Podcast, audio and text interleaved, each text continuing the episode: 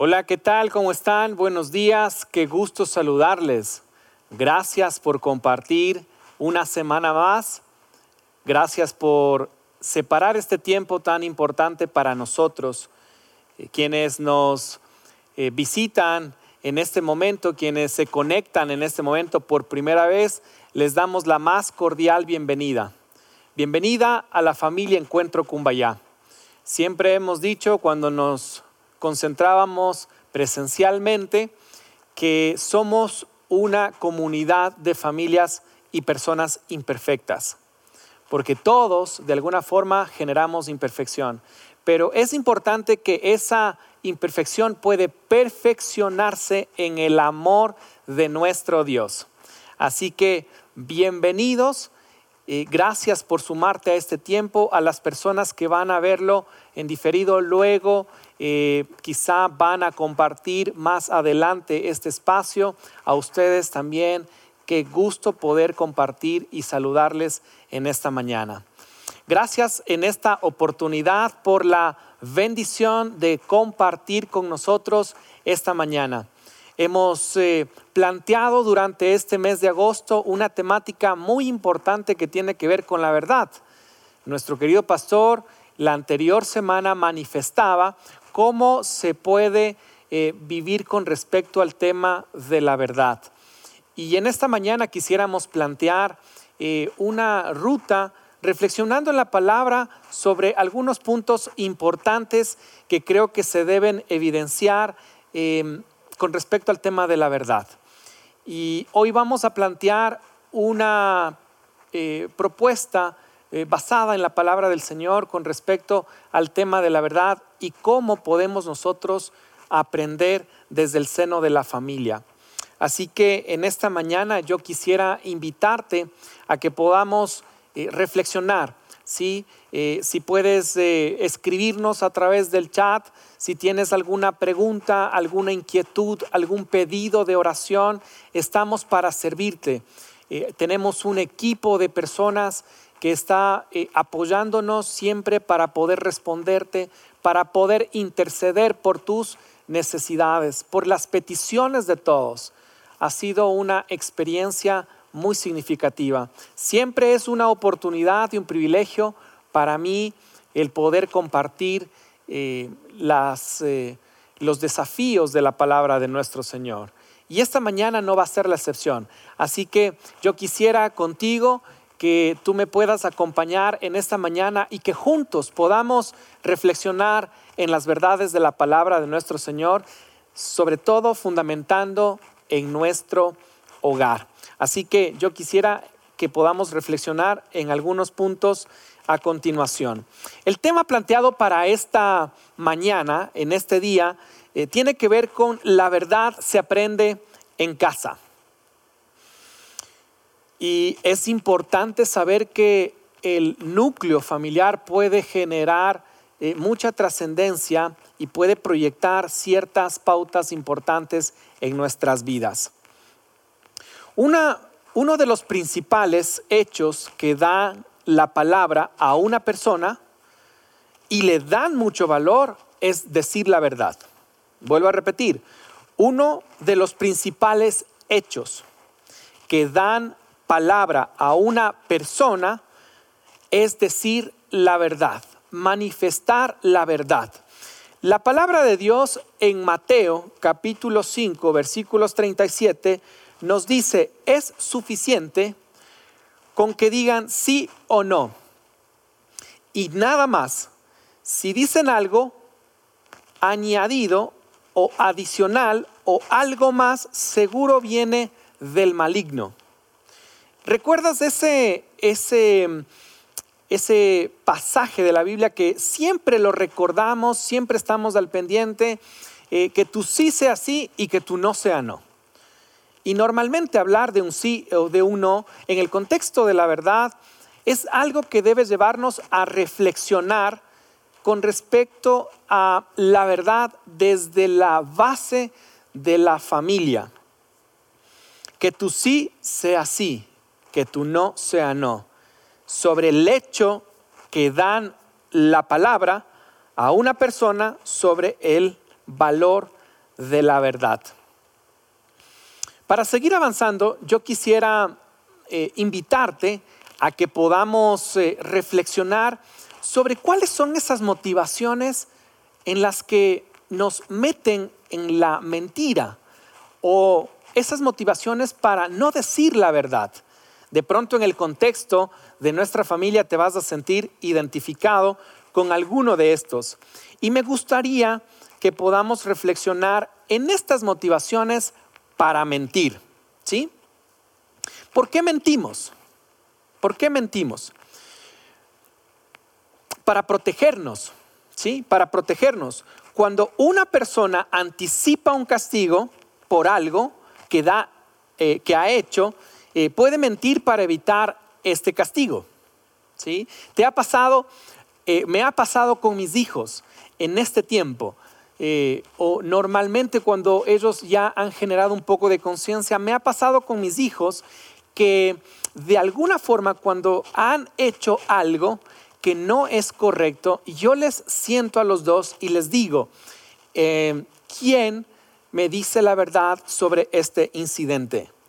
Entonces, de alguna forma les digo que va a haber un castigo y uno de mis hijos, por proteger al otro o por protegerse, de pronto manifiesta una mentira. Entonces, mira, las motivaciones para, para mentir, para no decir la verdad, eh, podríamos decir que para protegernos, nos protegemos porque anticipamos un castigo. También eh, nuestra motivación es por necesidad de aprobación. Personas que quieren ser aceptadas socialmente, no por la necesidad humana básica de pertenecer a un grupo, sino porque creen que sin los otros no son nada. Me encanta mentir porque necesito aprobación. Entonces, eh, ¿cuáles de nuestros miembros de familia eh, normalmente hemos identificado que pueden mentir para probar, para sentirse aprobados. Esto es algo que lo podemos mirar dentro del contexto familiar, pero también dentro de nuestro contexto relacional. También uno puede mentir por interés. Habitualmente detrás de cualquier mentira hay un interés, porque a veces este interés es conseguir algo de otra persona y la persona interpreta que no lo conseguirá si es que no es con una mentira. Este eh, interés puede ser legítimo aunque la mentira no sea el método más adecuado para conseguirla o puede ser claramente un intento de manipulación. Las personas también pueden mentir, manipular para poder conseguir algo de acuerdo a su interés. Y también uno puede eh, motivarse con respecto al tema de la mentira eh, por el tema de ganarle un poco el tiempo, ¿sí? Por ganarle un poco el tiempo. ¿Te ha pasado, te ha pasado que estás eh, camino a una reunión y de repente tú tomas tu teléfono y dices, estoy llegando en unos cinco minutos, estoy saliendo? Y cuando realmente lo que está pasando es que recién te estás levantando. ¿Sí? ¿Te ha pasado esto? Eh, son parte de los contextos familiares y de las experiencias que nos ha tocado evidenciar en nuestra familia. Las motivaciones por las cuales nosotros generamos mentiras, mentiras que pueden llegar a desencadenar ciertas consecuencias eh, muy complejas en el futuro. Eh, algunas investigaciones han demostrado que las personas dicen una mentira entre una y cinco veces al día. Pamela Meyer, una autora, ¿sí? manifiesta y afirma eh, en una de sus eh, postulaciones que una persona puede mentir entre 10 a 200 veces cada 24 horas. Las mentiras a veces son parte de nuestra vida, son parte de nuestro hábito, son parte de nuestro contexto y de pronto lo estamos aprendiendo en nuestro seno familiar. Hay algunas mentiras que son parte de la vida cotidiana, son parte de aquellas eh, eh, experiencias que pueden ser hasta cierto punto normales, ¿sí? Lo cotidiano, como por ejemplo, eh, creo que todos hemos caído en esto, ¿sí? Todos hemos caído. Si tú has caído, déjanos saber en el chat y puedes identificarte con nosotros, ¿sí? Yo creo que también he sido parte de estas eh, mentiras cotidianas que son parte de la vida, que pueden aprender nuestros hijos a través de la observación, pueden aprender a través de lo que escuchan, pueden aprender a través de lo que nosotros les enseñamos. Entonces, ¿cuáles son esas cosas que pueden aprender nuestros hijos de lo cotidiano o que aprendieron en algún momento de su caminar familiar? Entonces, lo cotidiano es cuando alguien llama por teléfono, ¿sí? Cuando alguien llama por teléfono y, y tu papá o tu mamá no quiere contestarle a esa persona, simplemente dice, respóndele o dile que no estoy en casa. ¿Sí? Esa es una mentira cotidiana, es una experiencia cotidiana, ¿no? Eh, otras cosas eh, que podemos mencionar dentro de lo cotidiano es mañana, ¿sí? Yo les podría comunicar que estoy enfermo por no querer asistir a alguna reunión cualquiera de cualquier índole. De pronto también lo cotidiano es, mi respuesta será que no tenemos cómo pagar vamos a decirles que no tenemos cómo pagar. Sin embargo, en unos meses podríamos cambiar de auto, ¿sí? Lo cotidiano, aquellas mentiras que se han convertido parte de nuestra cultura familiar, parte de nuestra vida y que de alguna forma están dejando un mensaje negativo que va a que no va a construir sanamente la eh, formación del carácter de nuestros hijos. La verdad se modela con el ejemplo. ¿sí? La verdad se modela con el ejemplo, las acciones. Y si es necesario, se las tienen que verbalizar. te repito esta frase, que nace en la preparación de este tiempo. La verdad se modela con el ejemplo, con las acciones que nosotros podemos plantear. Y si es necesario, verbalicemos lo que estamos diciendo dentro del contexto de la verdad. Me gustaría compartir contigo y esta pregunta. Por favor, si es que de alguna forma tú puedes eh, escribirnos en el chat las respuestas de acuerdo a tu experiencia familiar. ¿sí? me gustaría plantearte una pregunta para que puedas en el chat contarnos cuál ha sido tu experiencia. La pregunta dice lo siguiente, ¿cuáles han sido las enseñanzas sobre la verdad que aprendiste en casa? Te repito, ¿cuáles han sido las enseñanzas que aprendiste de la verdad o sobre la verdad desde tu casa? ¿sí? Me gustaría a mí contarte un poquito sobre cuáles son esas enseñanzas que me han dejado mis papás o mi familia con respecto al tema de la verdad, ¿sí? Y quisiera manifestarte tres. Escríbenos en el chat ¿Cuáles son tus respuestas de acuerdo a tus experiencias? Mira, la primera enseñanza que yo aprendí en mi casa es la verdad es necesaria expresarla porque te libera. Segunda, ayúdales a tus amigos a manifestar siempre la verdad. No seas parte de la mentira. Tú tienes que marcar la diferencia, me decía mi mamá parte de marcar la diferencia es decir la verdad y ayudar a que tu entorno pueda manifestar la verdad, porque la verdad genera libertad. Esas son enseñanzas. Una última enseñanza que aprendí en mi contexto familiar. A la verdad hay que acompañarla con amor y misericordia.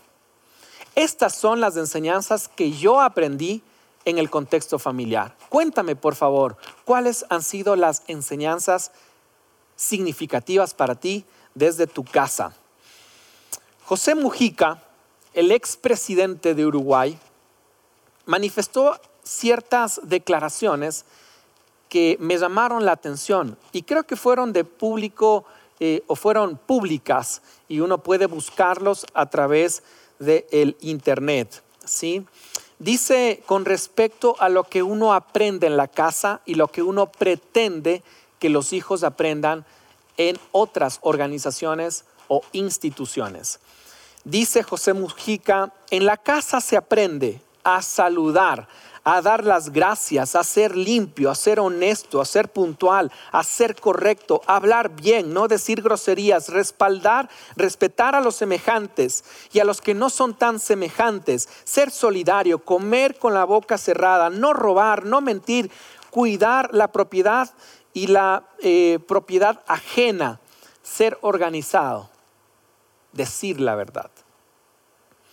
Y él nos dice, en la escuela uno aprende matemáticas, lenguaje, ciencias, estudios sociales, inglés, geometría, y se refuerzan valores que los padres no han inculcado a sus hijos. Y esta verdad es muy importante, porque aprender a hablar la verdad y aprender ciertos rasgos significativos del carácter se los aprende en la casa. No pretendamos que las instituciones educativas como los colegios, las escuelas, las universidades, incluso la misma iglesia, no pretenda generar una formación que le ha dado Dios a la responsabilidad de los padres para poder ayudar a construir el carácter de nuestros hijos. Nuestros hijos se forman en el hogar nuestros hijos se forman en el núcleo familiar, en ese núcleo donde uno puede proveer, ¿sí? Seguridad, donde uno puede proveer eh, principios y donde uno puede proveer desarrollo. Entonces, nosotros de alguna forma hemos enviado o hemos delegado o hemos transferido, ¿sí? La formación a otras personas, a otras instituciones. Y creo que es importante reflexionar. Las personas se forman en el hogar. Lo que uno camina en el peregrinar de la vida complementa al carácter que nosotros podemos eh, también eh, forjarnos. Pero en las universidades, en los colegios y en las escuelas uno genera complemento del conocimiento y también herramientas que pueden explotar y también sobrellevar tu carácter.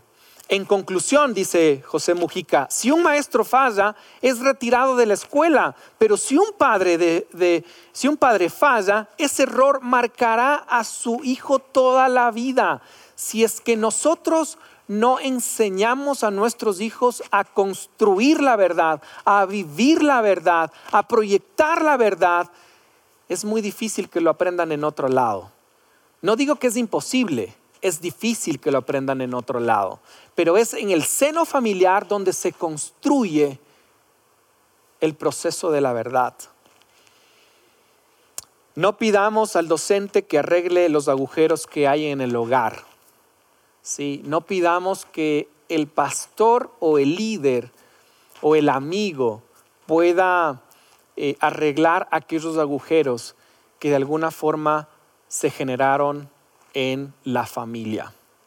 Es importante que sigamos reflexionando. Mira, eh, Primera de Corintios 15:33 en la nueva traducción viviente dice, no se dejen engañar por los que dicen semejantes cosas, porque las malas compañías corrompen el carácter. Cuando yo reflexionaba en este pasaje, a veces lo podemos contextualizar eh, que las malas compañías las encontramos fuera de casa, pero eh, creo que también podríamos encontrar malas compañías dentro del mismo hogar. Cuando no generamos balance, cuando no generamos salud, cuando no generamos proyección, estabilidad y hasta cierto punto cuando no les enseñamos a nuestros hijos a construir la verdad, podríamos también corromper su carácter.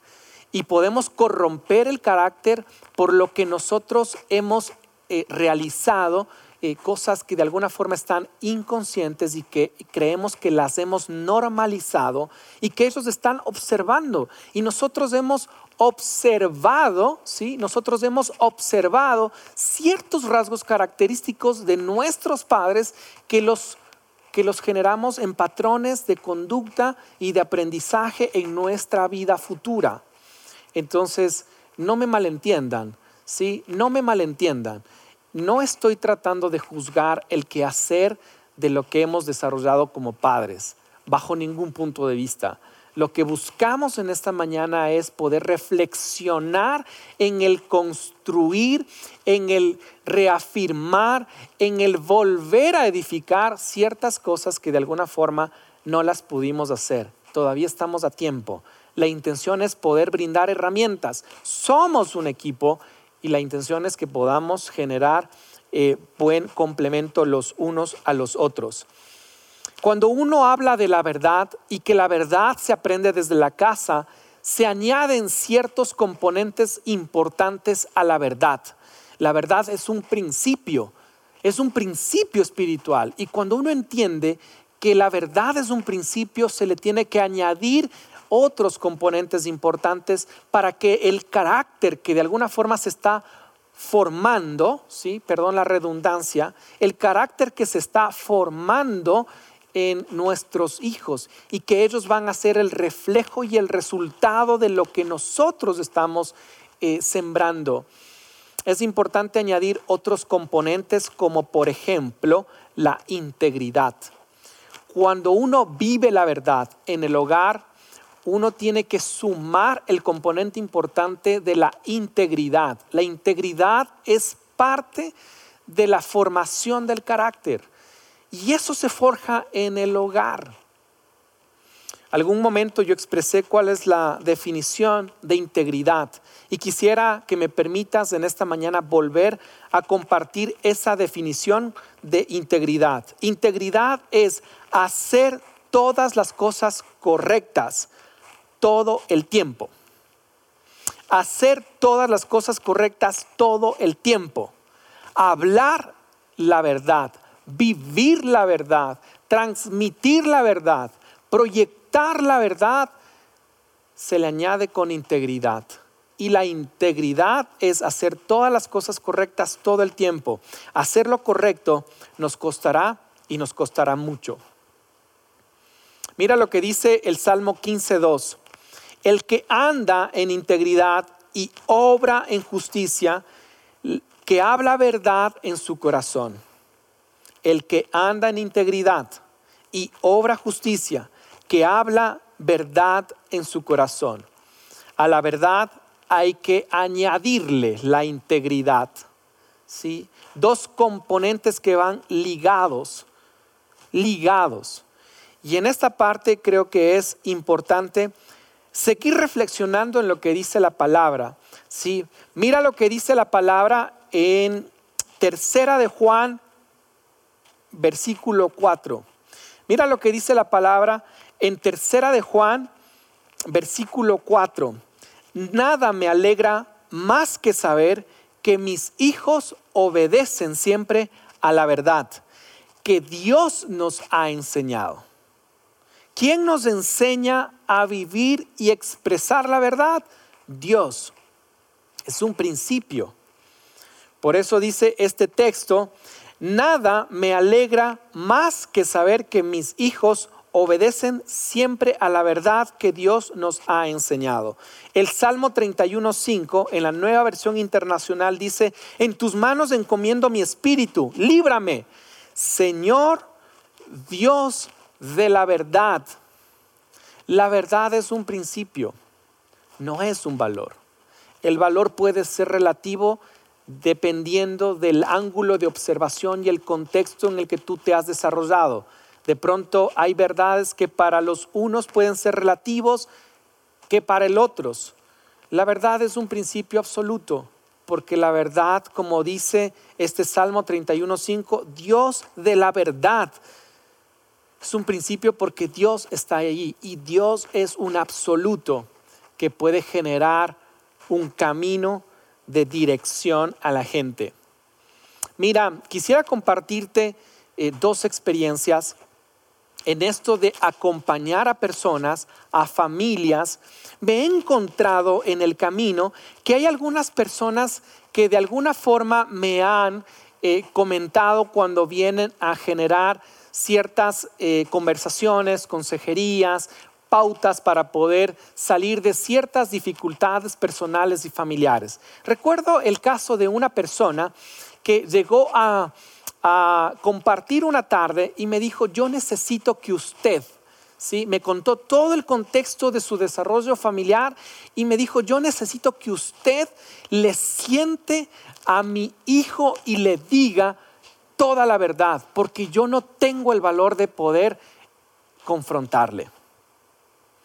Creo que en esta parte es muy importante que, sepamos que no podemos delegar ciertas responsabilidades que son nuestras. No son fáciles. Y gracias a Dios porque estamos para ayudar, estamos para complementar, estamos para eh, generar palabras de sabiduría y en ocasiones eh, creo que son buenas pautas que la palabra nos deja. Pero yo no puedo darle diciendo la verdad a alguien cuando cada persona tiene que reflexionar en ese desafío de hablar la verdad. Recuerdo también en otra ocasión que una persona llegó a compartir un tiempo de, de, mucho dolor, ¿sí? y esta persona me decía, yo necesito que usted me ayude a decirle a mi pareja que me diga la verdad, a exigirle a mi pareja que me diga la verdad. Y yo le decía a esta persona que yo no puedo generar esa exigencia cuando un corazón está cerrado. El único que puede convencer de pecado, de justicia y de juicio es Dios. La labor del Espíritu Santo. Nosotros no podemos ser el Espíritu Santo para convencer a nadie, pero sí podemos ser instrumentos para generar pautas. Yo no puedo ayudar a que una persona pueda decirte la verdad o ayudarte a decir la verdad a alguien. Y para eso yo quiero dejarte tres cosas que te pueden ayudar en algo práctico para que puedas aprender el valor de la verdad desde el seno familiar. Y si tú tienes hijos pequeños, por favor, no desaproveches la oportunidad de poder trabajar en ellos. Si tú tienes hijos adolescentes y universitarios, todavía estás a tiempo de poder seguir sembrando en ellos el valor de la verdad. Y si tú ya tienes hijos grandes y casados, tienes el tiempo y la esperanza de seguir cosechando el tema de la verdad como una vivencia. Quiero dejarte tres cosas que pueden ayudarte para tu desarrollo con respecto a la verdad en el contexto familiar. Tres puntos prácticos. Si tú tienes para generar anotaciones, yo te animo a que puedas anotar y que puedas generar acción con estos tres puntos que vamos a compartir a continuación.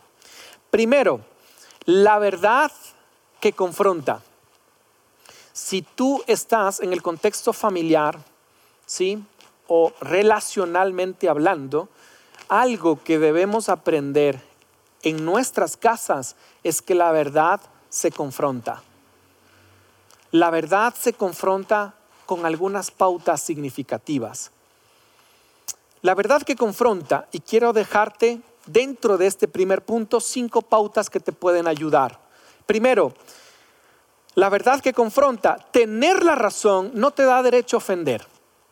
Cuando uno ha indagado, cuando uno ha investigado o cuando uno se ha percatado de que algún miembro de nuestra familia no está viviendo en la verdad, en la libertad, en la integridad, es importante que nosotros confrontemos. Pero para confrontar es importante que nosotros podamos saber que si tenemos la razón no nos da derecho a ofender. Uno tiene que ir directamente a la persona, valorar a la persona, atacar al problema, pero no generar juicio. Entonces, si tú quieres confrontar a alguien con la verdad en el seno de tu familia, podrás tener la razón, pero no tienes derecho a generar una ofensa. Segundo, decir la verdad requiere valentía. ¿Sí? Decir la verdad requiere valentía. Hay muchas personas que no gustan decir la verdad por temor a generar alguna consecuencia o algún distanciamiento o en algunos casos a perder la relación. Hay que ser valientes para poder defender la verdad, sobre todo para poder cuidar al corazón de la persona y para esto hay una pauta importante que nosotros encontramos en 2 de Samuel capítulo 12 versículos del 7 al 10. Decir la verdad requiere valentía y requiere que tú y yo nos convirtamos en un Natán. Y es importante que tú como padre o tú como hijo eh, requieras, ¿sí? Generar ese espíritu de Natán. Mira lo que dice segunda de Samuel capítulo 12 versículos del 7 al 10. Ustedes recuerdan el hecho en el contexto donde, donde David, eh, ¿sí? Urias, es una historia bastante compleja. Y mira lo que le dice Natán, ¿sí? La verdad requiere valentía y Natán va donde David, donde el rey. ¿sí? ¿Quién le puede confrontar al rey? ¿Quién tiene la valentía para confrontarle al rey? Alguien que tiene la sensibilidad espiritual como Natán, alguien que tiene la valentía para confrontar y decir que lo que está haciendo está mal, porque la verdad genera libertad. Y creo que es importante que esa libertad una la pueda vivir desde la experiencia espiritual. Y mira lo que dice la palabra, versículo 7. Entonces Natán le dijo a David, tú eres ese hombre. Así dice el Señor Dios de Israel. Yo te ungí como rey sobre Israel y te libré del poder de Saúl, te di el palacio de tu amo y puse tus mujeres en tus brazos. También te permití gobernar a Israel y a Judá. Y por si esto hubiera sido poco, te habría dado mucho más. ¿Por qué entonces despreciaste la palabra del Señor haciendo lo que te desagrada? Asesinaste a Urias el hitita para apoderarte de su esposa. Lo mataste con la espada de los amonitas. Por eso la espada jamás se apartará de tu familia, pues me despreciaste al tomar la esposa de Urias, elitita, para hacerla tu mujer. Creo que debemos generar esa valentía como Natán para llegar delante del rey David y confrontar su vida. Él había ocultado ciertos capítulos y escenarios de su vida, pero llega Natán y lo confronta, porque la verdad genera libertad y la verdad tiene que estar acompañada de valentía. Requerimos valentía. Si tú miras a un miembro de tu familia que se está perdiendo con sus decisiones y que uno sabe que esas decisiones están acarreando consecuencias para él, su futuro, sus generaciones, necesitas hablar con valentía. Necesitamos irrumpir y hay que hacerlo, ¿sí? Hay que hacerlo con la valentía en la dependencia del Señor. No podemos quedarnos callados. Tenemos que ser parte de esa solución espiritual.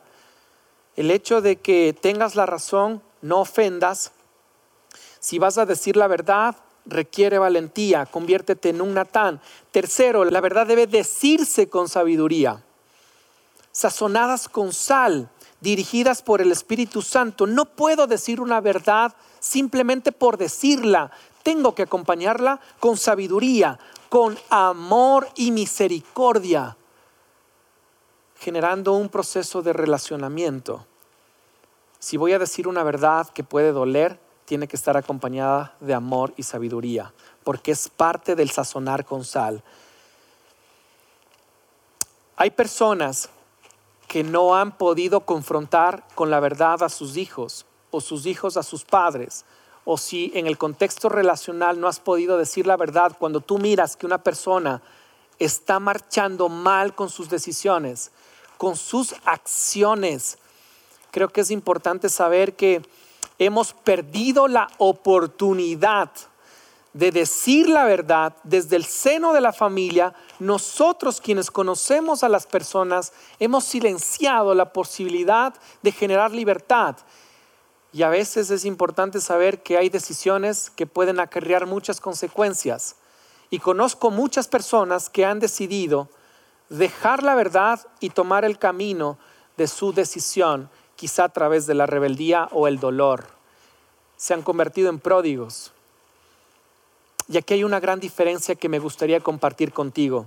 Si tú tienes un pródigo, si tú tienes un miembro de tu familia que hace muchos años abandonó el camino, el camino de la familia, el camino de la relación, el camino espiritual, el camino relacional, si alguien de tu familia abandonó y se convirtió en un pródigo, déjame decirte que un pródigo con bases y fundamentos, una persona que aprendió del pasado, una persona que de alguna forma fue guiada en las bases y en los fundamentos de los principios de la palabra, tiene la posibilidad y la oportunidad de regresar si es que tú generas esperanza sin inhabilitar la posibilidad de expresar la verdad.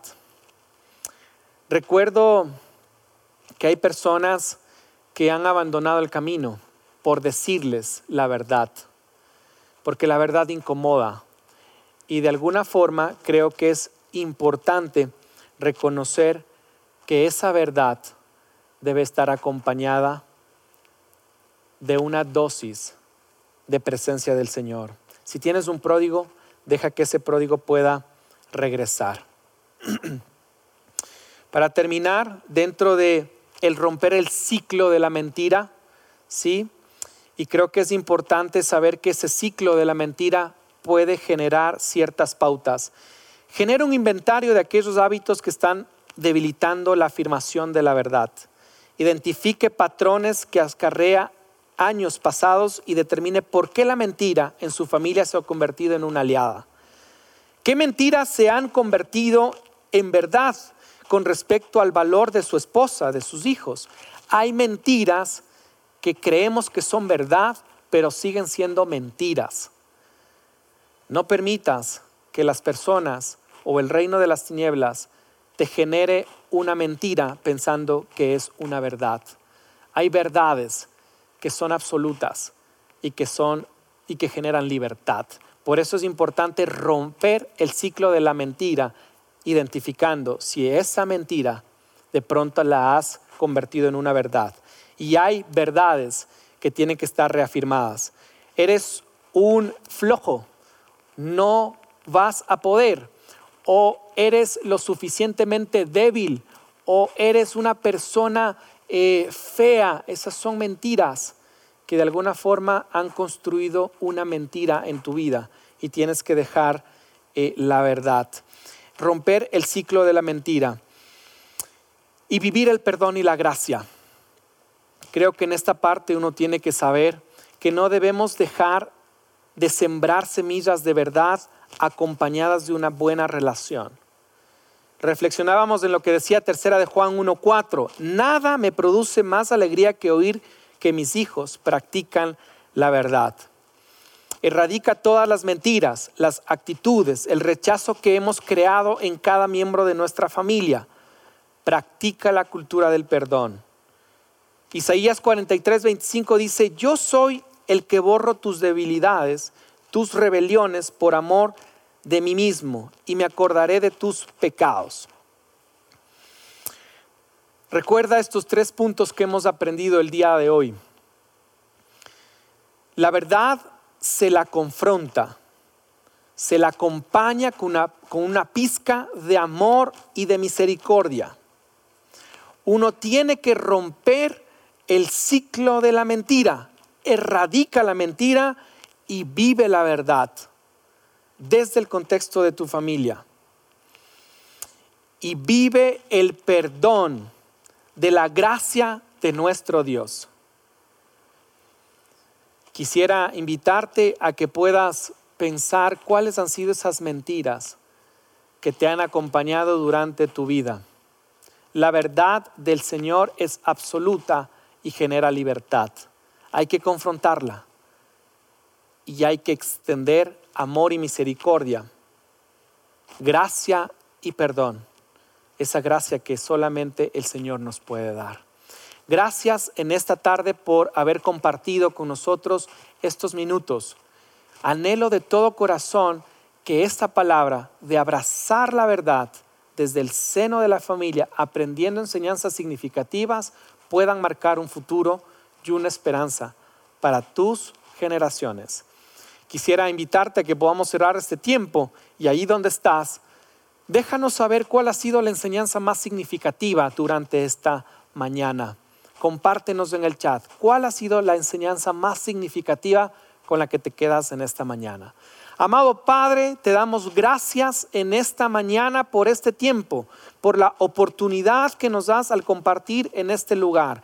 Ayúdanos a confrontar con la verdad, esa verdad que genera libertad, que podamos romper los ciclos de las mentiras, mentiras que han construido nuestra vida y voces que han querido afirmar mentiras que no son verdad nosotros valemos y tenemos un valor importante en nuestras vidas. Ayúdanos a romper los ciclos y a vivir también el perdón y la gracia a través de tu amor.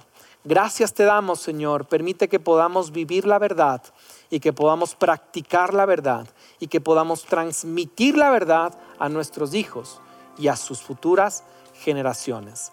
En el poder de Cristo Jesús oramos. Amén.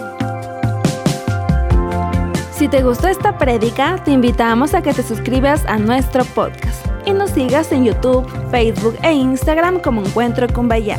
Además, recuerda que cada semana tendremos una prédica nueva para ti.